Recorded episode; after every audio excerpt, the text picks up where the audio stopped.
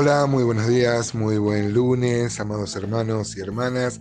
Como muchos de ustedes saben, mi nombre es Gustavo Sánchez y grabo estos audios compartiendo mi devocional sin mayor pretensión que eso y despertar quizás alguna inquietud por un estudio más profundo y luego compartir con muchos de, ustedes los resultados de esos estudios que a mí por lo menos me enriquecen mucho. Eh, me parece una muestra de la gracia de Dios, la respuesta y el intercambio que tengo con muchos de ustedes. Eh, hoy vamos a empezar a, a, ver otro libro. Ayer terminamos el libro de Jonás.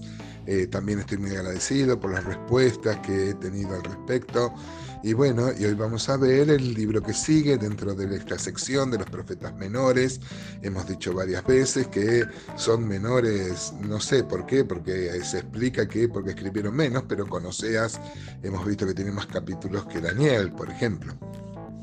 Bueno, estos profetas que fueron profetas es, una, es el, nombre es solo un, este, una, algo circunstancial. Eh, y encontramos mucha riqueza en estos profetas y también esto se da en Miqueas.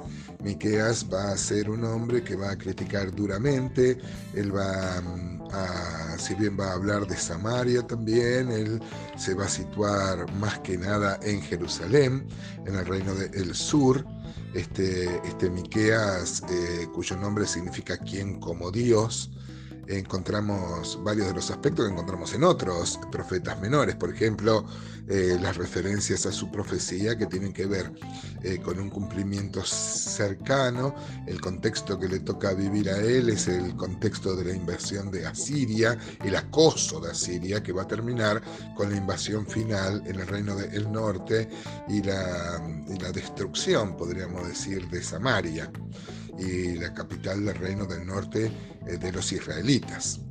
Eh, casi en el reino del de, eh, sur también se da un avance así del reino de Asiria, pero este, bueno, Dios no lo permitió y luego el reino del sur va a ser destruido en los tiempos de Nabucodonosor, rey de Babilonia.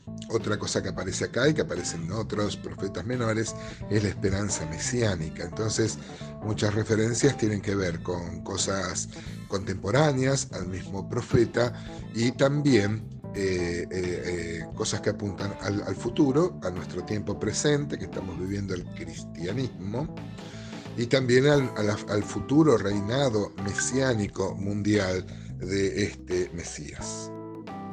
Si leemos Miqueas, 1.1, el primer versículo nomás, cómo empieza el libro, tenemos mucha información acerca, acerca del profeta y del mismo libro. Dice, palabra de Jehová que vino a Miqueas de Moreset en días de Jotam, Acaz y Ezequías, reyes de Judá, lo que vio sobre Samaria y Jerusalén encontramos acá mucho, mucha, mucha información. Habíamos dicho que la situación, este, el entorno político es este acoso que tenía este, tanto Israel como Judá de los asirios este, y que va a terminar con la destrucción del reino del de, norte.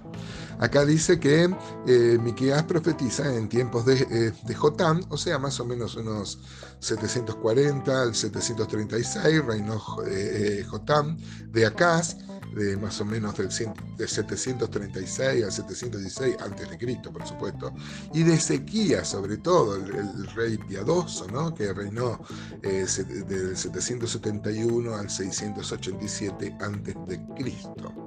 En especial, Ezequías va a hacer unas cuantas reformas, Ezequías va a ser un si bien también sobre su último tiempo va a tener algunas manchas en su legajo, pero el saldo que hace eh, Dios del reinado de, Ezequías es muy bueno, eh, aprueba Dios toda la obra y las reformas que hizo Ezequías, bueno, Miqueas va a acompañar, este, eh, acompañar todo esto en cuanto a cómo estaba el pueblo, la situación social no es menos grave que las que denuncian los otros profetas.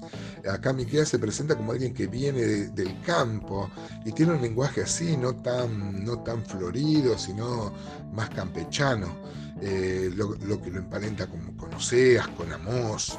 eh, bueno, él es como que si viniera de los eh, que no viviera él en Jerusalén y viniera y ve, inspirado por Dios, toda la realidad. Y bueno, y la situación política y social no era, no era para nada bueno. Miqueas va a denunciar duramente a los poderosos, a los notables, las autoridades y los jueces. El texto de Miqueas revela la tensión justamente entre poderosos y débiles y constata justamente los atropellos frecuentes de los primeros contra los segundos. Eh, la denuncia social que hace el profeta, por ejemplo en el capítulo 3, constituye sin duda uno de los pasajes proféticos más vibrantes al respecto. Eh, si la denuncia está hecha antes de la reforma de Ezequías, bueno, esto se corrigió un poco con Ezequías. Y si está hecha después de la reforma que hizo Ezequías, habla de lo, de lo, de lo, de lo licuada que eran estas, estas, estas mismas reformas. ¿no? Bueno, acá se nos dice que eh, Miqueas venía de una ciudad que se llamaba Moreset, era natural de Moreset, a unos 40 kilómetros al sudoeste de Jerusalén.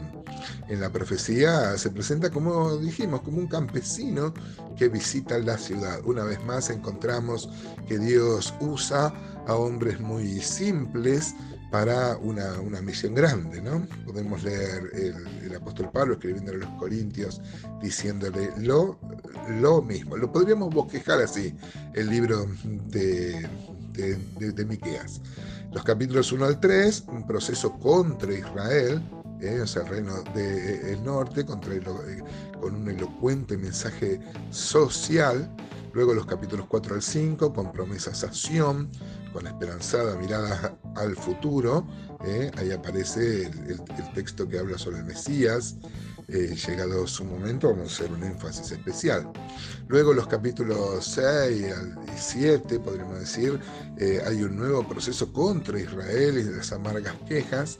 Y luego hace una, una, una, liturgia de esperanza este, eh, en, el, capítulo 7, este, los versículos 8 al 20, por ejemplo. ¿no?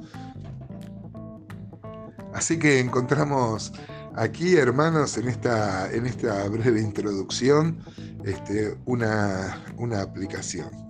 Dios está siempre atento a cómo está viviendo su pueblo. Dios manda palabra para corregir, no siempre los reyes a los que le va a predicar este, Miqueas van a tener la este, hidalguía de Ezequías para hacer las correcciones necesarias, aunque, aunque esto al final puede no haber sido tan, tan fuerte.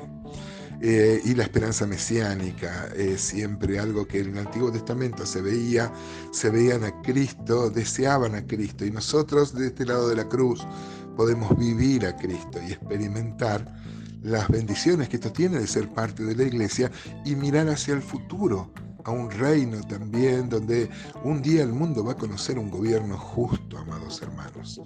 Un día el mundo va a conocer un gobierno no corrupto, porque el que se va a sentar en ese trono mundial va a ser nuestro amado Señor Jesús. Así que les invito, amados hermanos, a maravillarnos y a recorrer este libro de Miqueas.